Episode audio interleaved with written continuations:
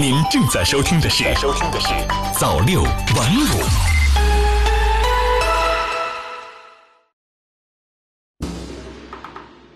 二十三糖瓜粘，灶君老爷要上天。今天是农历腊月二十三，北方小年。俗话说过了小年就是年，从今天开始呢，各家就要开始采办年货，准备吃食了。那说到吃呢，这几天故宫没少因为吃上热搜。先是有消息称故宫推出年夜饭，每桌六千六百八十八元，然后呢，没多久又有报道称故宫年夜饭取消了。听到这个消息，有人可惜，有人称赞，还有人因此对紫禁城里的团圆饭开始好奇了。究竟这宫里的团圆饭是怎么吃的呢？今天我们就来一探究竟。过年嘛，吃当然是很重要了。在紫禁城的新年里，吃饭同样是一件头等大事儿，只不过呢流程复杂了一些。比如说，在怎么吃这件事上，宫里就和我们不一样了。我们吃团圆饭呢，都是一大家子聚在一个大桌上吃，但是呢，在宫里却是分开吃，吃两场，这是为什么呢？故宫博物院副院长任万平向我们解释了原因。咱举初一吧，就是那个元旦，早上呢，他就跟他的后妃吃；他的晚上呢，就跟他的皇子啊、亲王吃。皇帝家是有规矩的。他啥规矩呢？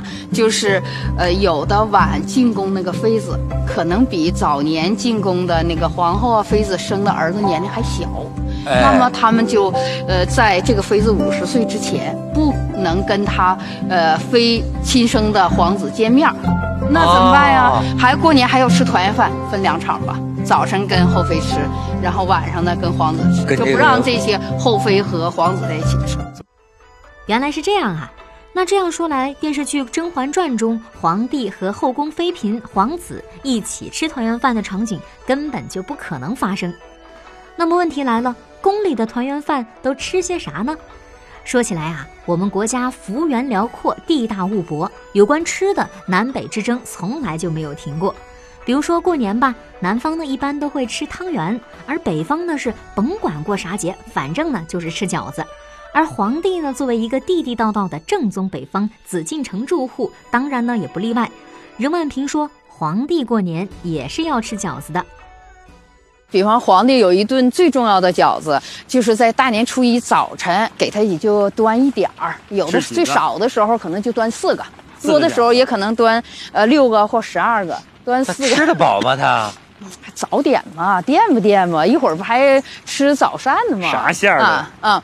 早年的这个文献没有特别明确的记载，但是晚期的呢，我们看到档案里有记载吃猪，呃，猪肉和菠菜呀，或猪肉猪肉和菠菜和马齿苋，但是我们很少用猪肉包菠菜馅儿。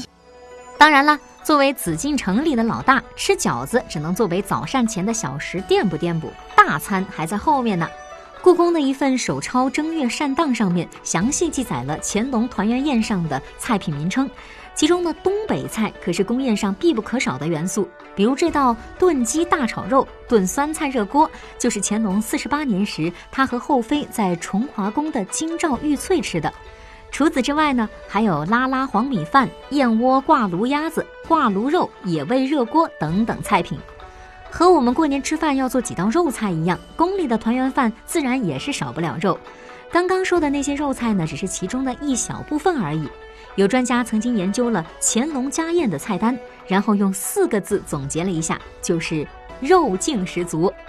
乾隆四十九年的除夕家宴，皇帝一桌御膳要用猪肉六十五斤，野猪肉二十五斤，这还不算上鸡、鸭、鹅、羊肉、鹿肉、鱼肉等等。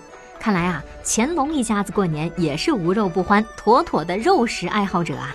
当然了，这也与满族的饮食改观和传统有关。